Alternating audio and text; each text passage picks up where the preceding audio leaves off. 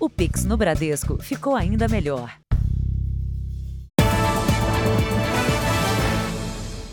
Boa noite. Boa noite.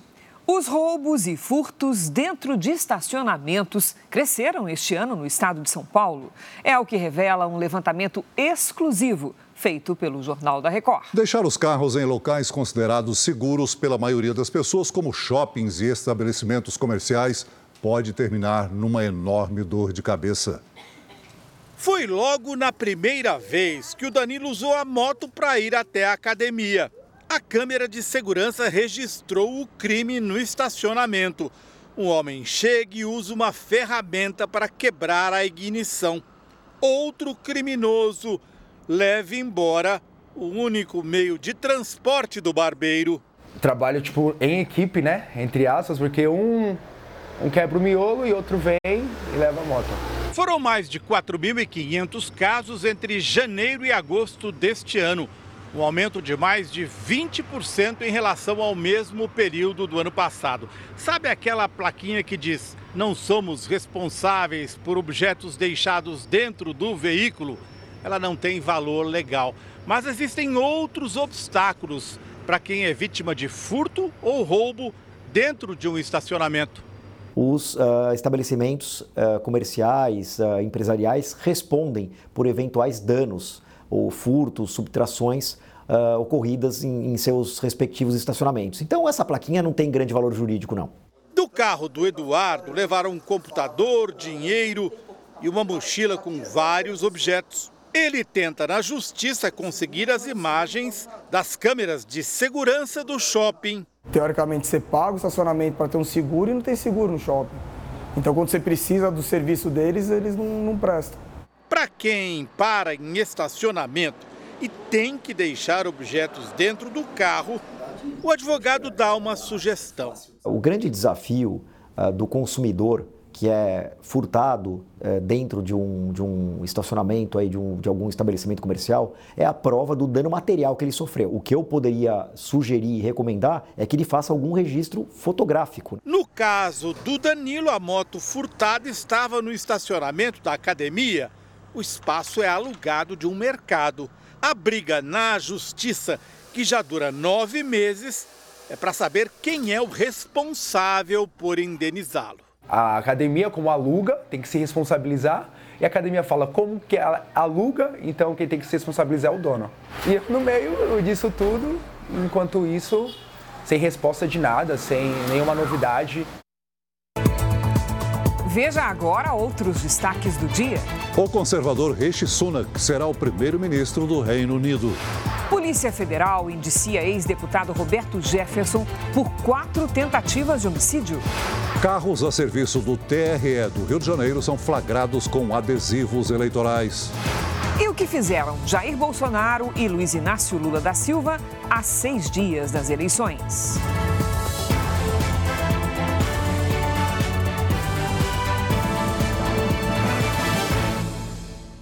Oferecimento: cartões Bradesco, muito mais benefícios.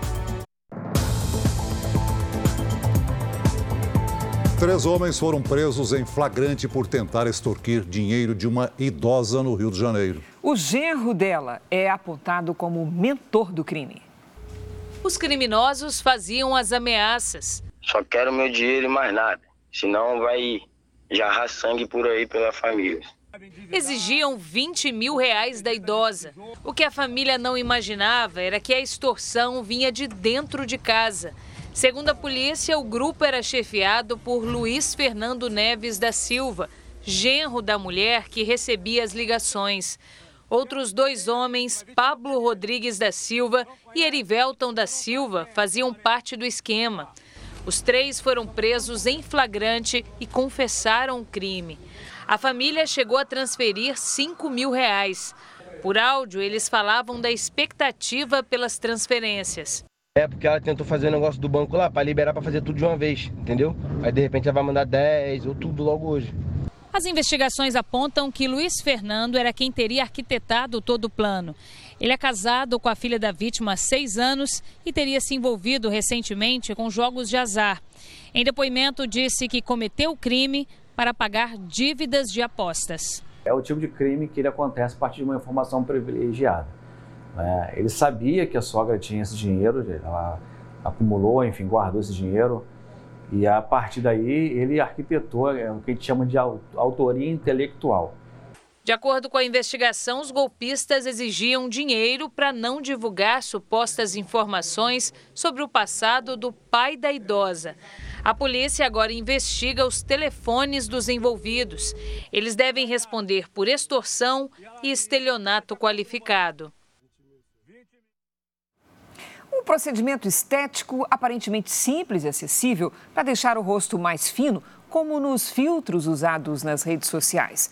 A chamada bichectomia, que é a diminuição da bochecha, se tornou uma técnica das mais populares nos últimos anos principalmente entre as mulheres, Celso. É, Cris. Mas em alguns pacientes a intervenção pode deixar sequelas e provocar efeitos colaterais até mesmo irreversíveis.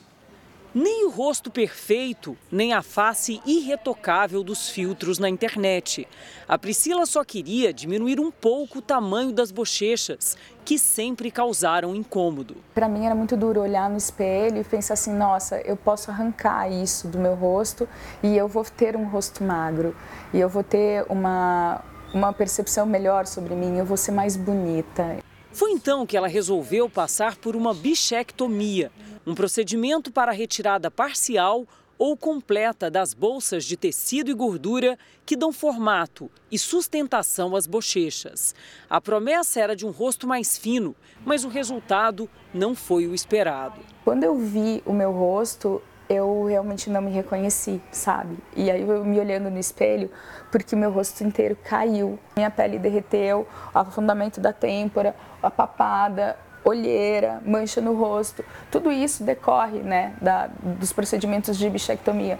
Em busca de um rosto mais harmônico, que muitas vezes não respeita o formato da própria face, muitas mulheres têm recorrido a esse procedimento que nos últimos cinco anos se tornou mais popular não só no Brasil, mas também em outros países do mundo. A técnica pode ser realizada por cirurgiões dentistas ou cirurgiões plásticos, mas este especialista em cirurgia da face reforça que o paciente só deve realizar procedimentos com indicação médica e que é preciso ter muito cuidado na escolha de um profissional qualificado. A minha orientação, faça com um profissional que tenha essa capacitação cirúrgica, conhece a anatomia da face, trabalha com cirurgias da face. De preferência, um cirurgião plástico e, acima de tudo, ainda um cirurgião plástico que tem especialização em cirurgia da face. Com isso, o paciente vai estar seguro de evitar complicações, desde complicações estéticas até complicações funcionais. A Sociedade Brasileira de Cirurgia Plástica não tem dados exatos sobre a quantidade de intervenções feitas por ano no país. Na internet, são vários grupos e perfis criados por pessoas que tiveram sequelas por erros de procedimento. Houve uma banalização do procedimento. Então, por ele ser relativamente é, fácil tecnicamente, muitos profissionais se viram, sim, ah, é coisa facinho de fazer no consultório e tal, então vou começar a fazer e não tinha critério, né, tanto de, de, indicação quanto critério técnico, critério de segurança. Todas as vezes que você se olha no espelho, você pensa, por que é que eu fiz isso? Né? Por que é que eu, eu me deixei levar a essa desfiguração? Né? Você fica desfigurado. Homens acusados de violência doméstica serão monitorados por tornozeleiras eletrônicas no Rio Grande do Sul. Por meio de um aplicativo, a vítima saberá se o agressor está próximo e, ao mesmo tempo, a polícia será notificada. Esta mulher que não quer ser identificada foi agredida pelo então companheiro entre 2018 e 2019. Fiquei revoltada por tudo que ele fez comigo e por estar impune, estar viajando, estar trabalhando. E a gente fica com medo, com receio de sair para rua, de viver a nossa vida, né? Na semana passada, o mesmo homem que está solto agrediu a atual companheira e ainda atropelou a mãe dela. A Polícia Civil investiga o caso. Para evitar que crimes como esse se repitam, as mulheres que têm medidas protetivas terão o auxílio de um novo projeto no Rio Grande do Sul. Apresentada hoje pelo governo do estado, a medida quer evitar que agressores como esse se aproximem novamente das vítimas. Em caso de descumprimento da distância estabelecida pela medida protetiva, a mulher recebe uma mensagem no celular e uma patrulha da Brigada Militar é enviada até o local. Só nos primeiros nove meses do ano, 81 mulheres foram mortas por companheiros ou homens que não aceitavam o fim da relação em todo o Rio Grande do Sul. Em todo o país, foram quase 1.400 feminicídios no ano passado. O projeto deve entrar em vigor até dezembro. Nesse mesmo período, as tornozeleiras serão instaladas nos agressores. A polícia prendeu hoje seis suspeitos de integrar uma quadrilha de roubo de carga que age na zona norte do Rio de Janeiro. Segundo as investigações, o grupo sequestra os funcionários nos caminhões e os leva para áreas onde a carga é saqueada. Na operação, outros três suspeitos foram presos em flagrante com drogas e granadas. Foi enterrado hoje o corpo de um empresário morto na saída de uma casa de shows na zona sul do Rio de Janeiro. Alexandre Pinheiro Inês, de 37 anos, estava no carro quando foi abordado e baleado por criminosos. A polícia suspeita que ele tenha sido vítima de uma tentativa de assalto. Um homem foi preso e um menor apreendido hoje em São Paulo. Os dois são suspeitos de participarem de uma tentativa de homicídio contra um motociclista numa rodovia na região metropolitana. O crime foi flagrado pela câmera instalada no capacete da vítima, que não se feriu. As imagens ajudaram a identificar os suspeitos. Um deles já era investigado por roubos de motos de luxo. O conservador Rishi Sunak será o próximo governante do Reino Unido. Ele é filho de imigrantes indianos e trabalhou no governo de Boris Johnson. Em setembro, Rishi Sunak foi o principal concorrente de Liz Truss, mas perdeu a votação quando todos os 170 mil membros do Partido Conservador puderam votar. Agora ele chegou ao início da semana como o único concorrente ao cargo. Todos os adversários desistiram por falta de apoio. Rishi Sunak foi declarado o novo líder do Partido Conservador, o que lhe dá também o cargo de primeiro-ministro aos 42 anos de idade. Rishi Sunak será o primeiro-ministro mais novo a assumir o cargo em mais de um século. Também o primeiro de origem asiática. Sunak é deputado desde 2015 e foi ministro das Finanças durante o governo de Boris Johnson. Ele é um dos homens mais ricos do Reino Unido. É casado com a filha de um bilionário indiano, fundador de uma das maiores empresas globais de tecnologia.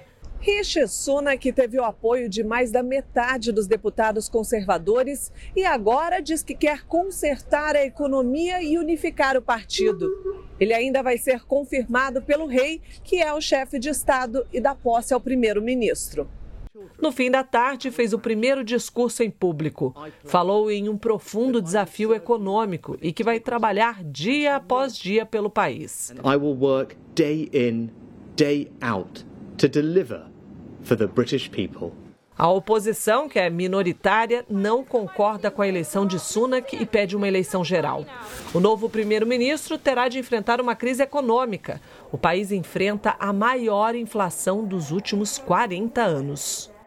Veja a seguir: jovens lideram expectativa de consumo em temporada de descontos. E ainda hoje, o dia dos candidatos Jair Bolsonaro e Luiz Inácio Lula da Silva na semana decisiva das eleições.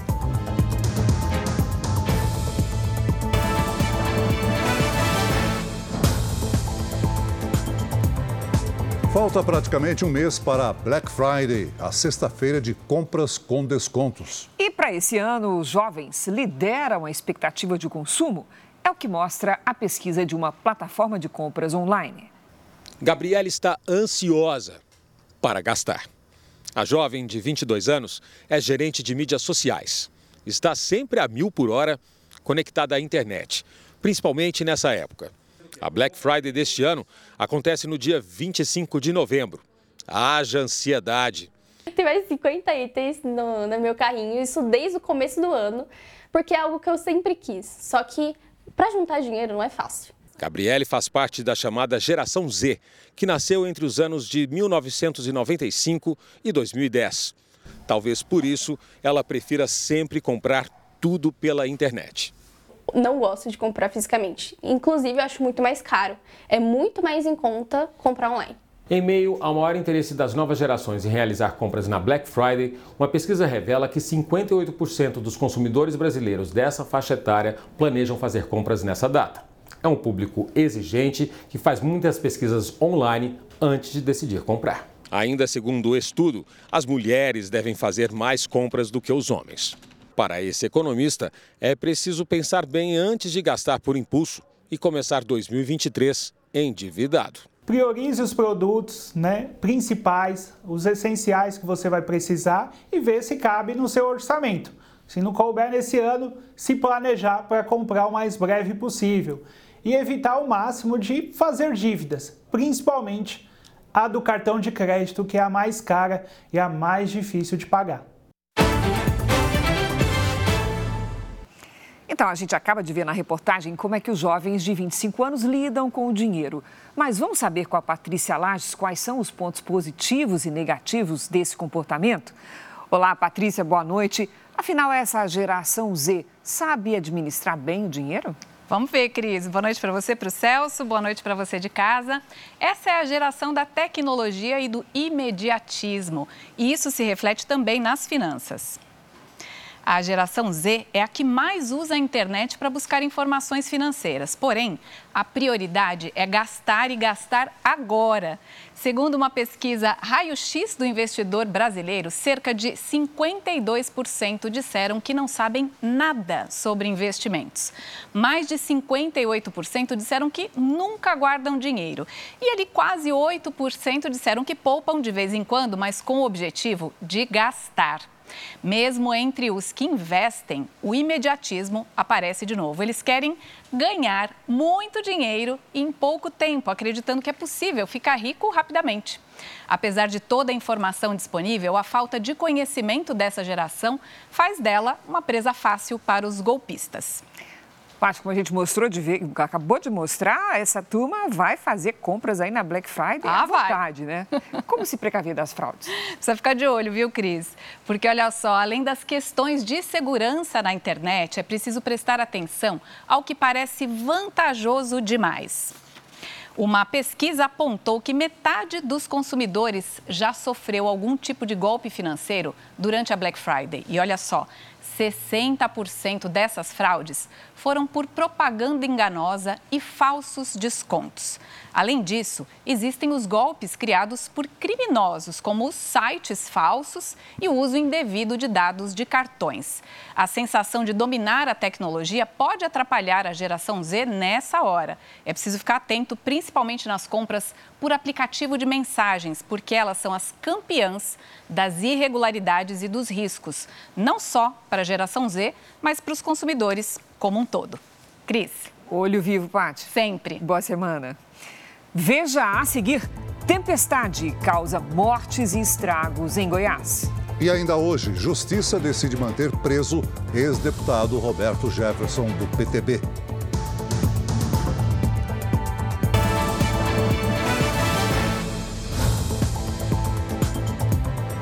Em Goiás, três pessoas morreram depois de uma forte chuva em Anápolis, a 50 quilômetros da capital, Goiânia. Elas estavam em um carro que foi arrastado pela enxurrada para dentro do rio. Um vídeo feito por testemunhas mostra o momento em que o carro é engolido pela correnteza. O carro está sendo levado, O carro está sendo levado. Levou. O veículo foi encontrado pelos bombeiros no leito do córrego, que é canalizado, algumas horas depois. O carro foi arrastado por esse bueiro em uma das principais avenidas da cidade. Apenas um dos quatro ocupantes conseguiu sair antes que o veículo fosse engolido pela água. As outras três vítimas foram encontradas sem vida. Uma delas a cerca de 4 quilômetros daqui. Tiago Borges, de 28 anos, a namorada Talita Azambuja, de 27, e a tia dela, Raines Schellen, de 32 anos, estavam voltando do aniversário da dona Elsa, a matriarca da família. Essa foto foi tirada pouco antes do acidente. O único sobrevivente foi o irmão de Talita, de 17 anos. Pegando nos ramos, sabe? Conseguiu salvar, sabe? Chegou lá assim, todo machucado, sabe? Mas conseguiu salvar. Agora minha neta não deu conta, não. De acordo com a meteorologia, choveu neste domingo cerca de 60 milímetros, em cerca de uma hora. O nível do córrego que corta a cidade subiu dois metros e meio. Nós não tivemos esse, essa, toda essa situação no ano passado e esse ano aí já nos surpreendeu e já logo no início da chuva. Como vimos em Goiás, aos poucos, os temporais concentrados no centro-sul do país começam a migrar para o centro-norte brasileiro. Vamos conversar com a Lidiane Sayuri. Olá, Lidia. Além dos temporais, algum outro alerta? Sim, Cris. O calor também vai se espalhar, viu? Boa noite para você. Celso, muito boa noite. Boa noite a todos que nos acompanham. As nuvens estão concentradas entre as regiões Sudeste, Nordeste e Norte. Além da nebulosidade, uma nova frente fria se forma no mar e mexe com o tempo na região sudeste. No nordeste, a circulação de ventos forma nuvens carregadas. Nesta terça-feira, tem alerta para temporais no Espírito Santo e no litoral da Bahia, inclusive nas capitais. A chuva forte pega também áreas entre Piauí, Maranhão, Tocantins, Pará, Amazonas, Rondônia e Mato Grosso. Nas áreas claras do mapa, tempo firme e com baixa umidade do ar. Em Porto Alegre, terça-feira ensolarada com 27 graus. No Rio de Janeiro, 28, com chuva pela manhã e à tarde. Em Campo Grande faz 33. Em Maceió e em Manaus, até 31 graus. Em São Paulo, calor e tempo firme até quarta-feira. Na quinta, volta a chover. Nesta terça, máxima de 25 graus.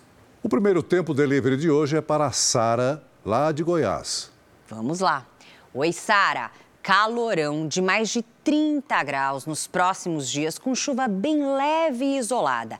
Nesta terça, faz até 33 graus em Goiânia. Na quarta, 34 e na quinta, máxima de 35. Agora é a vez da Ana Clara de Campina Grande, Paraíba. Opa! Oi, Ana Clara. Um abraço para você também, viu? Olha, tem previsão de chuva passageira nos próximos dias com sol e bastante calor. O friozinho gostoso que você citou aqui tira uns dias de folga, tá? Terça e quarta e quinta com máxima de 31 graus. Peça tempo delivery para qualquer cidade do Brasil e do mundo pelas redes sociais com a hashtag você no JR. Cris Celso. Até amanhã, Lidi. Até, Até lá. Veja ainda hoje os compromissos dos candidatos à presidência, faltando seis dias para as eleições. E também, a Polícia Federal investiga esquema de funcionários fantasmas na Assembleia Legislativa de Alagoas.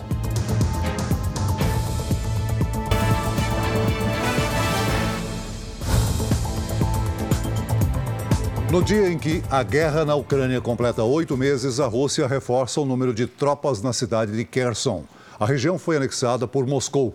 Após instaurar leis militares nas áreas anexadas, a Rússia convocou moradores de Kherson para lutar contra a Ucrânia. Do outro lado do conflito, Kiev condenou as acusações de Moscou e negou que pretenda usar a chamada bomba suja, que mistura explosivos convencionais com radioativos. O presidente Volodymyr Zelensky ainda acusou a Rússia de encomendar com o Irã mais 2 mil drones para serem usados em ataques contra instalações ucranianas. Na Alemanha, ativistas voltaram a atacar uma obra de arte para protestar pelo meio ambiente. Dois jovens jogaram purê de batatas no quadro Pilhas de Grãos, de Claude Monet depois colocaram as mãos nas paredes e discursaram. A obra, avaliada em 560 milhões de reais, estava protegida por um vidro e não foi danificada. Os ativistas foram presos. Horas depois, no Museu de Cera, em Londres, na Inglaterra, ambientalistas jogaram um bolo de chocolate na estátua do rei Charles III e pediram que o governo inglês pare de emitir licenças para a extração de petróleo e gás. Ou quatro pessoas foram presas é o mesmo grupo que há 10 dias, também em Londres, jogou molho de tomate num quadro de Van Gogh. O Jornal da Record faz agora uma pausa para o horário eleitoral. Voltamos logo em seguida com mais JR e os compromissos dos candidatos à presidência a seis dias das eleições do segundo turno.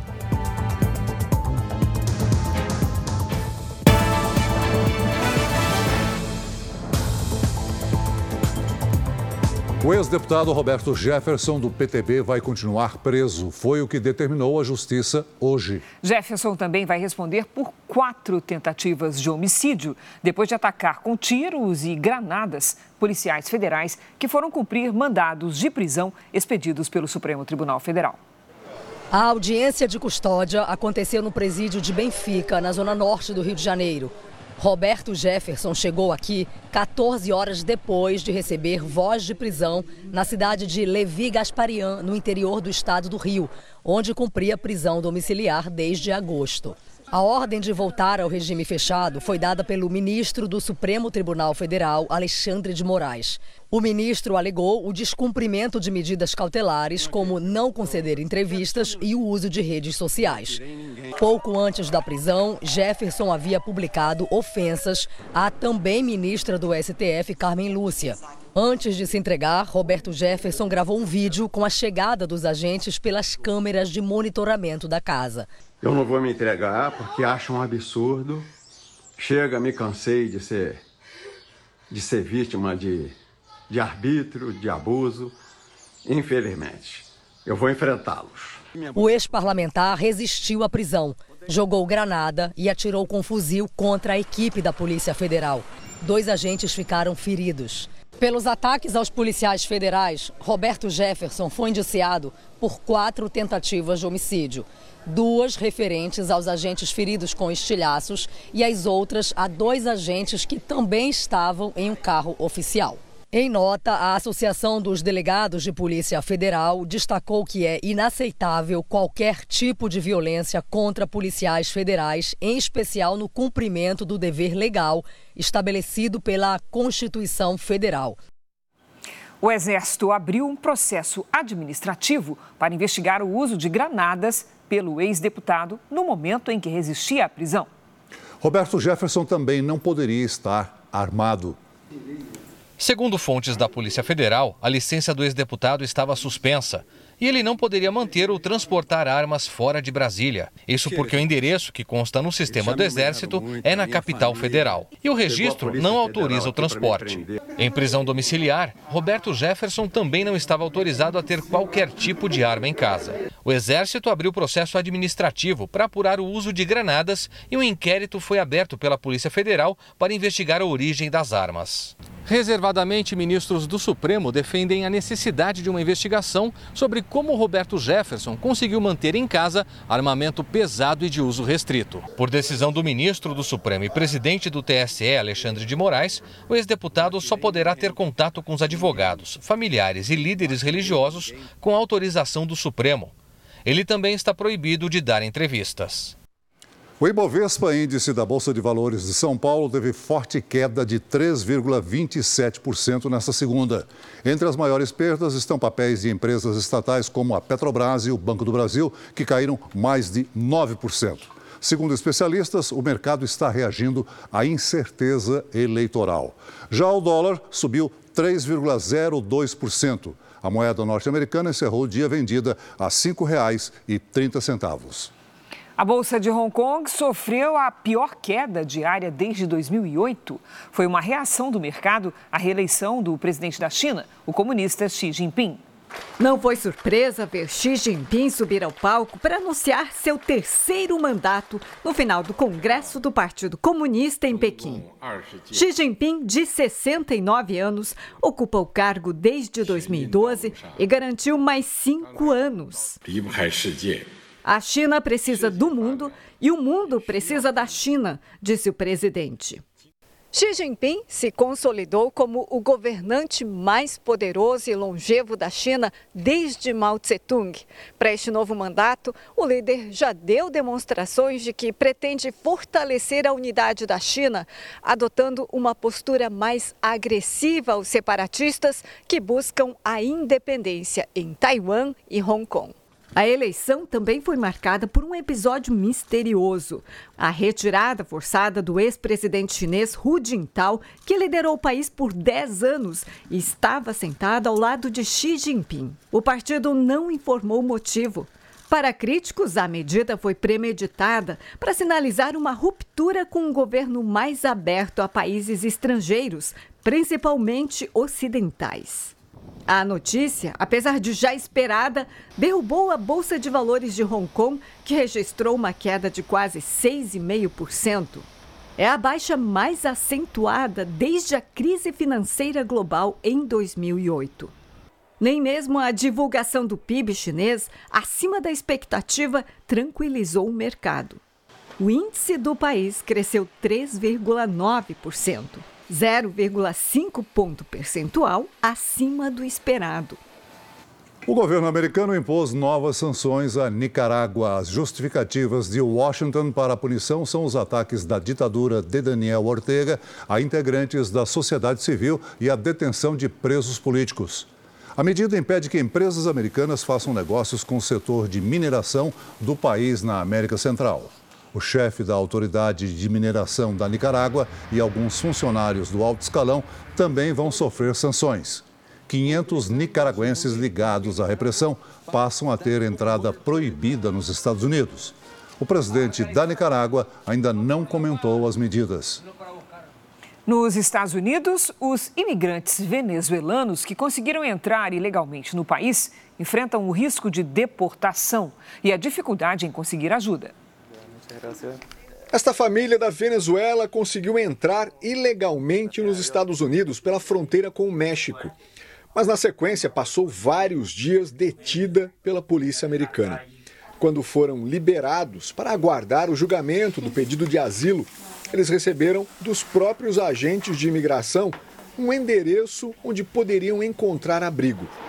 Do Texas, seguiram até o estado do Colorado, mas ao fim da viagem acabaram sem saber o que fazer. O endereço indicado era de escritórios administrativos da Cruz Vermelha, que não recebiam imigrantes. Acabaram obrigados a dormir nas ruas. Denise coordena uma ONG de apoio a quem pede asilo nos Estados Unidos e diz que é cada vez mais comum encontrar famílias de imigrantes abandonadas. As cinco famílias com quem trabalhei nos últimos três meses foram apanhadas nas ruas, literalmente, sentadas na calçada com as crianças, disse ela. Entre outubro de 2021 e agosto deste ano, mais de 150 mil venezuelanos foram detidos tentando chegar aos Estados Unidos. O número é tão elevado que o governo americano estabeleceu uma nova política para os venezuelanos. Há uma cota para receber pedidos de asilo e todos devem chegar por avião. Quem se arrisca pela fronteira terrestre, como a família que abriu essa reportagem, corre risco sério de deportação. Sem apoio, arrumar emprego nos Estados Unidos é uma tarefa complicada. Além disso, famílias de refugiados raramente conseguem alugar um imóvel, já que não possuem comprovação de renda e muitas vezes nem documentos de identificação. E o idioma estrangeiro é outra barreira. Ainda assim, os Estados Unidos se tornaram o destino final de milhares de refugiados que fogem de ditaduras de esquerda na América Latina. O número de imigrantes vindos da Venezuela, de Cuba e da Nicarágua é o maior já registrado. De volta ao Brasil, o Tribunal de Contas da União recomendou que a Caixa Econômica Federal suspenda o empréstimo consignado do Auxílio Brasil. Luiz Fara Monteiro tem os detalhes. Boa noite, Fara. Oi, Cris, boa noite a você, ao Celso e a todos que nos acompanham. A decisão é do ministro Haroldo Cedrais, do TCU. Ele deu um prazo de 24 horas para o banco enviar informações sobre empréstimos consignados a beneficiários do Auxílio Brasil. Essa medida do Tribunal de Contas da União começa a contar a partir da notificação. O TCU ainda vai analisar essa ação que, segundo o Ministério Público, citam possível desvio de finalidade com prejuízos para o banco. O TCU também afirma que vai analisar com cuidado essas decisões e, segundo essa ação, seria eleitoreira e poderia trazer prejuízo para o banco. A Caixa informou que não vai fazer pagamento nas próximas 24 horas e vai continuar recebendo esses pedidos de empréstimos. Doze bancos foram credenciados pelo Ministério da Cidadania para liberar empréstimos consignados a quem recebe Auxílio Brasil. Crise Celso. Obrigado, Fara. O Supremo Tribunal Federal vai julgar amanhã um recurso da Procuradoria-Geral da República que pede a suspensão de trechos da nova resolução que aumentou os poderes do TSE e permite que os ministros da Corte derrubem publicações em redes sociais em até duas horas sem que o Ministério Público Eleitoral seja consultado. O objetivo da resolução é combater as fake news durante o período eleitoral. No entanto, de acordo com o procurador-geral Augusto Aras, a resolução do TSE limita a liberdade de expressão e promove a censura. Eleições 2022. O presidente e candidato à reeleição Jair Bolsonaro passou o dia em Brasília, onde teve compromissos de campanha. Durante a manhã, o presidente da República gravou programas para o horário político, no Palácio da Alvorada. Jair Bolsonaro almoçou com ministros. O encontro foi em um restaurante que fica próximo à residência oficial. Depois, seguiu para acampamentos rurais, em Samambaia, a mais de 30 quilômetros do centro de Brasília. O presidente ouviu as demandas das lideranças locais. Bolsonaro agradeceu a coragem dos presentes por enfrentarem o sistema ao não apoiar a esquerda e discursou sobre a reforma agrária e a agricultura familiar. Nós concedemos 420 mil títulos pelo Brasil. Deixe bem claro, só no corrente ano, só agora, 10 meses, o meu governo concedeu mais títulos do que oito anos de Lula. Ou seja, eles nunca se preocuparam em realmente trazer dignidade para os assentados. Sempre usaram vocês para fazer manobra de interesse deles, o jogo de poder deles, uma massa de pessoas de bem que eram escravizadas pelo PT. Jair Bolsonaro também acusou o PT de mentir e censurar veículos de comunicação.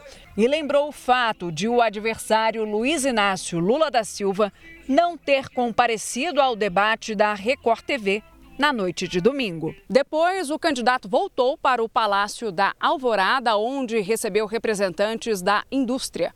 Amanhã, ele cumprirá a agenda em Barreiras, no interior da Bahia. O candidato Luiz Inácio Lula da Silva, do PT, cumpriu agendas de campanha na capital paulista. O candidato do PT permaneceu em São Paulo nesta segunda-feira. Lula conversou com os jornalistas sobre vários assuntos. Embora ainda não tenha dado detalhes sobre o seu plano de governo para a economia, Luiz Inácio Lula da Silva afirma que esta é a pauta mais importante da campanha. Para o candidato do PT, temas como fome e preço dos alimentos têm que estar ao alcance dos eleitores. A economia é o centro, sabe, do nosso debate, porque é da economia que a sociedade brasileira sobrevive. Se a economia estiver bem, o povo estará bem. Se a economia estiver mal, o povo está mal. É por isso que eu tenho dito, sabe, a partir da primeira semana ganhando as eleições, que tomar posse, nós vamos convocar os governadores para estabelecer com ele a recuperação do pacto federativo. Depois com os prefeitos, para a gente voltar a conviver de forma cordial. Agora à noite, Lula participa de um encontro com intelectuais no teatro de uma universidade particular em São Paulo.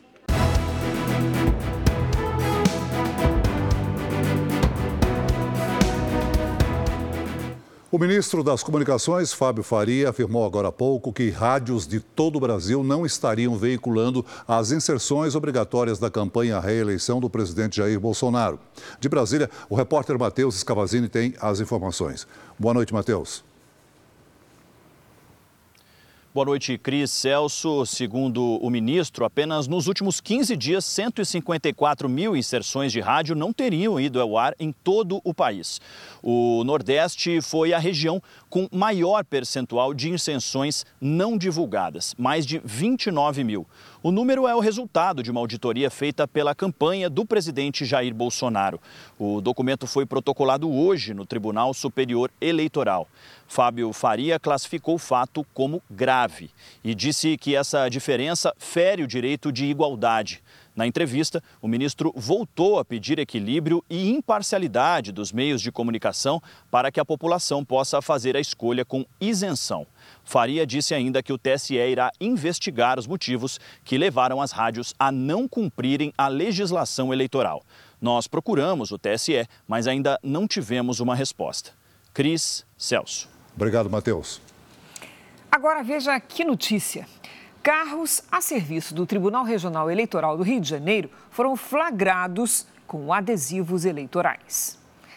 Um vídeo divulgado nas redes sociais mostra veículos credenciados pelo Tribunal Regional Eleitoral com adesivos de campanha do candidato Luiz Inácio Lula da Silva, do PT. Os adesivos de propaganda eleitoral do petista aparecem colados nos vidros traseiros dos carros, que receberam as credenciais do TRE no dia da votação do primeiro turno das eleições. De acordo com o tribunal, os carros pertencem a colaboradores contratados por empresas terceirizadas e a credencial do TRE só poderia ser usada naquele dia específico. Ainda segundo o tribunal, os colaboradores foram dispensados e os veículos excluídos da frota após a divulgação dos vídeos.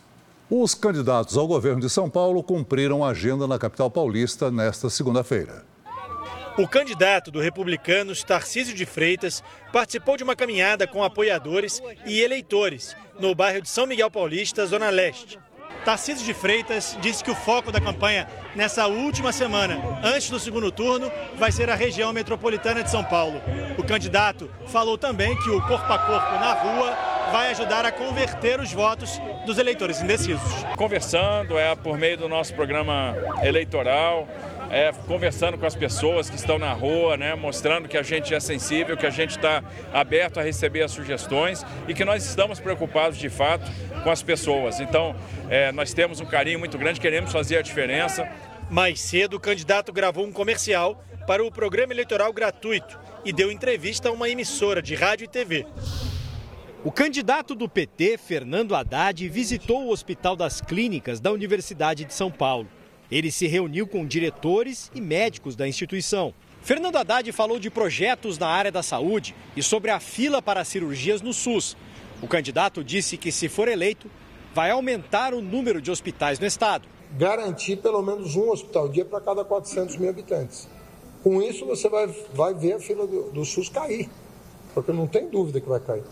Mas precisa ter o equipamento, os centros cirúrgicos e a contratação de pagamento por procedimento. Mais cedo, pela manhã, Haddad deu entrevista a uma emissora de rádio e se disse otimista para o segundo turno. Na Bahia, o candidato ao governo, ACM Neto, do União Brasil, concedeu entrevista a uma rádio em Salvador pela manhã e à tarde participou de carreata no município de Cruz das Almas. Jerônimo Rodrigues, do PT, também participou de um programa de rádio na capital. Depois, gravou propaganda eleitoral e se encontrou com lideranças políticas e religiosos. Vamos agora ao dia dos candidatos ao governo do Rio Grande do Sul. Nesta reta final, o Onix Lorenzoni do PL se comprometeu em manter o ICMS em 3% para a região que tem no setor calçadista sua principal fonte de renda. Eu me comprometi no Vale dos Sinos, né? Com o ICMS 3%. É uma luta que essa região faz há muitos anos. Nós perdemos investimentos para Santa Catarina e Paraná. Hoje, a maior parte do faturamento do setor coureiro calçadista se dá no Espírito Santo, porque tem uma diferença de ICMS. Então a gente assumiu esse compromisso, vai simplificar a legislação, exatamente para que aqui 30, 40, 50 mil novos empregos surjam. Já o ex-governador gaúcho reafirmou o foco na recuperação da economia no Estado. Botamos as contas em ordem, recuperamos a capacidade de investimentos. O Estado agora, sem pandemia, e com as contas em dia, sem ter as dívidas que tinha quando nós assumimos, está pronto para dar um salto, né, com investimentos mais fortes em várias frentes. Então nós vamos intensificar essa apresentação das propostas, do caminho que temos seguro para o Rio Grande e fazer a comparação a partir dos debates das duas biografias, das duas formas de agir. Do nosso lado, sempre com diálogo, com respeito. No fim da tarde, o PT do Rio Grande do Sul divulgou uma nota em que recomenda o que a sigla classificou como voto crítico em Eduardo Leite. Nesta reta final da campanha, os dois candidatos ao governo vão se encontrar num debate promovido pela Record TV. Onix Lorenzoni e Eduardo Leite vão discutir as principais propostas para o Estado amanhã, às seis da tarde, com transmissão na TV para todo o Rio Grande do Sul. O encontro também poderá ser acompanhado pela Record News, R7 e Play Plus. O Supremo Tribunal Federal derrubou o afastamento do governador de Alagoas, Paulo Dantas, do MDB, que poderá reassumir o cargo. Foram três decisões diferentes dos ministros Gilmar Mendes e Luiz Roberto Barroso. A base do argumento de Mendes é o período eleitoral, já que o governador é candidato à reeleição. Já Barroso levou em conta que as denúncias aconteceram quando Dantas era deputado estadual e, por isso, o afastamento talvez não pudesse ter sido realizado pelo Superior Tribunal de Justiça. Paulo Dantas faz parte de uma investigação da Polícia Federal sobre um suposto esquema que usou funcionários fantasmas para desviar 54 milhões de reais da Assembleia Legislativa do Estado. Salário de 15 mil reais por mês para um servidor trabalhar na Assembleia Legislativa de Alagoas. A Polícia Federal investiga 93 servidores que nunca bateram um ponto nesse prédio. Nesse laboratório, no centro de Maceió, procuramos uma mulher que está nessa lista.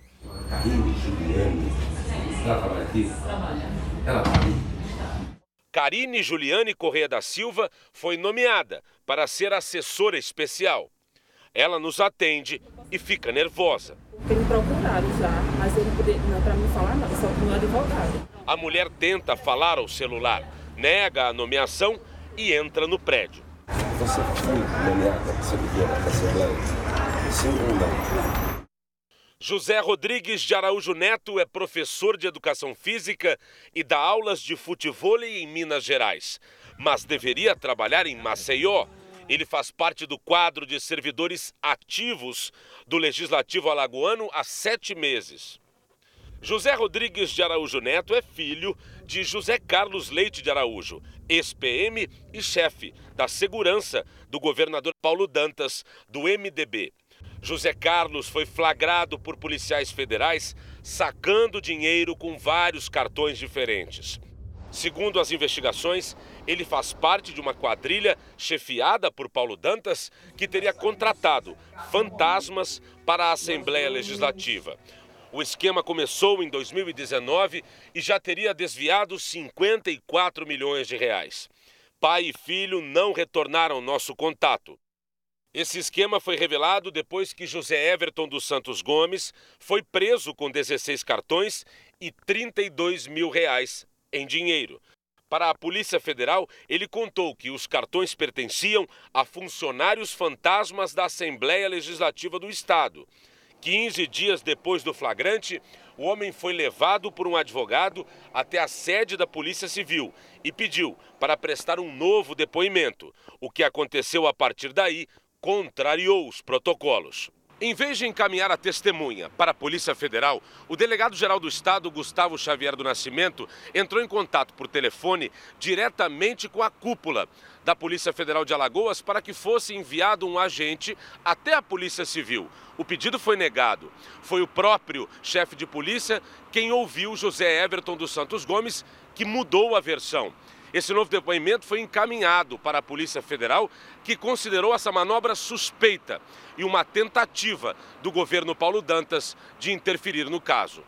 A Polícia Civil de Alagoas informou que a iniciativa do delegado-geral Gustavo Xavier seguiu princípios éticos e que ele jamais poderia se negar a ouvir uma testemunha. José Everton dos Santos Gomes também não retornou nossa ligação. O esquema, segundo as investigações, já teria rendido a Paulo Dantas um patrimônio milionário em menos de cinco anos.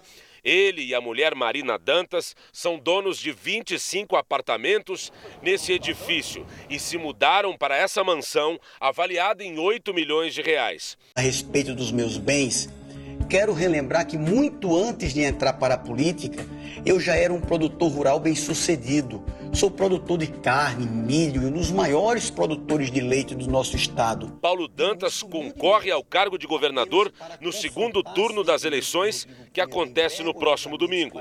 Paulo Dantas negou entrevista à Record TV. A Assembleia Legislativa do Estado ainda não se pronunciou sobre a denúncia. E uma última notícia: o presidente do TSE, Alexandre de Moraes, divulgou nota sobre a denúncia feita pelo ministro das Comunicações de que 154 mil inserções publicitárias em favor do presidente Bolsonaro não foram exibidas por rádios de todo o país.